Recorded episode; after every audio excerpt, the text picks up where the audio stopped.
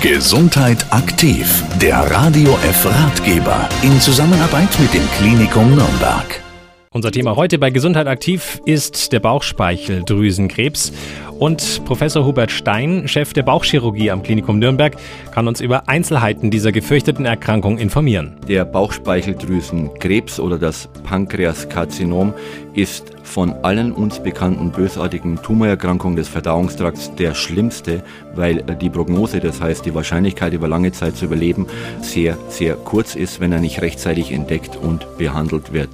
Die Symptome, die zur Diagnose führen, sind leider meist nicht sehr spezifisch. Das heißt, die Patienten leiden über Gewichtsverlust, chronische Bauchschmerzen. Nur wenn Patienten sehr früh im Stadium der Erkrankung auch eine Gelbsucht entwickeln, das heißt, wenn sich der gelbe Farbstoff in der Haut und in den Augen ablagert, kann es dann auch mal zu einer frühen Diagnose führen. Welche Behandlungsmöglichkeiten nach einer solchen Diagnose am Klinikum Nürnberg zur Verfügung stehen, dazu Professor Hubert Stein. Die einzige Möglichkeit, einen Bauchspeicheldrüsenkrebs zu heilen, ist die radikale operative Therapie, das heißt die Entfernung des betroffenen Abschnitts der Bauchspeicheldrüse.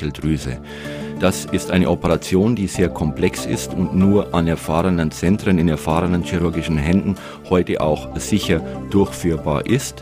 Letztendlich muss man aber allen Patienten, bei denen der Verdacht auf einen Bauchspeicheldrüsenkrebs besteht, zügig einer Operation zuführen. Weitere Informationen über das zertifizierte Pankreaszentrum am Klinikum Nürnberg und über die Erkrankung der Bauchspeicheldrüse finden Sie auch auf der Internetseite klinikum-nürnberg.de.